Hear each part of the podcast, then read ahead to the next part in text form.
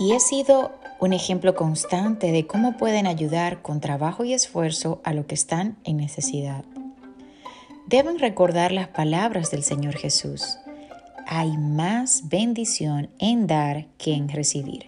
Hechos 20:35. El servir es un camino extraordinario para salir de la nostalgia, la tristeza y la depresión.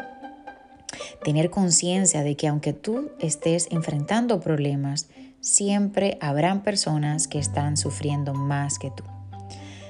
Al hacer el bien, hace bien y se nos olvida nuestro dolor porque estamos ayudando a los demás.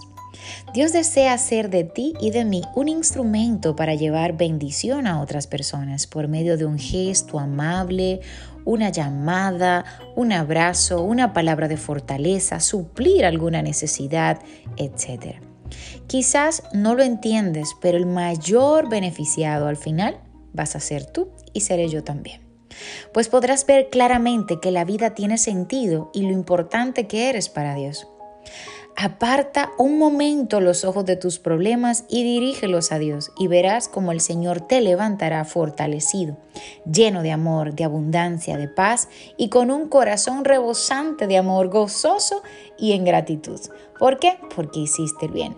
Que Dios te bendiga y qué maravilloso mensaje en el día de hoy. Así que vamos a hacer el bien, vamos a levantarnos, vamos a mirar a otras vidas y vamos a hacer que esas vidas reciban esta poderosa palabra. Comparte. Dios te bendiga.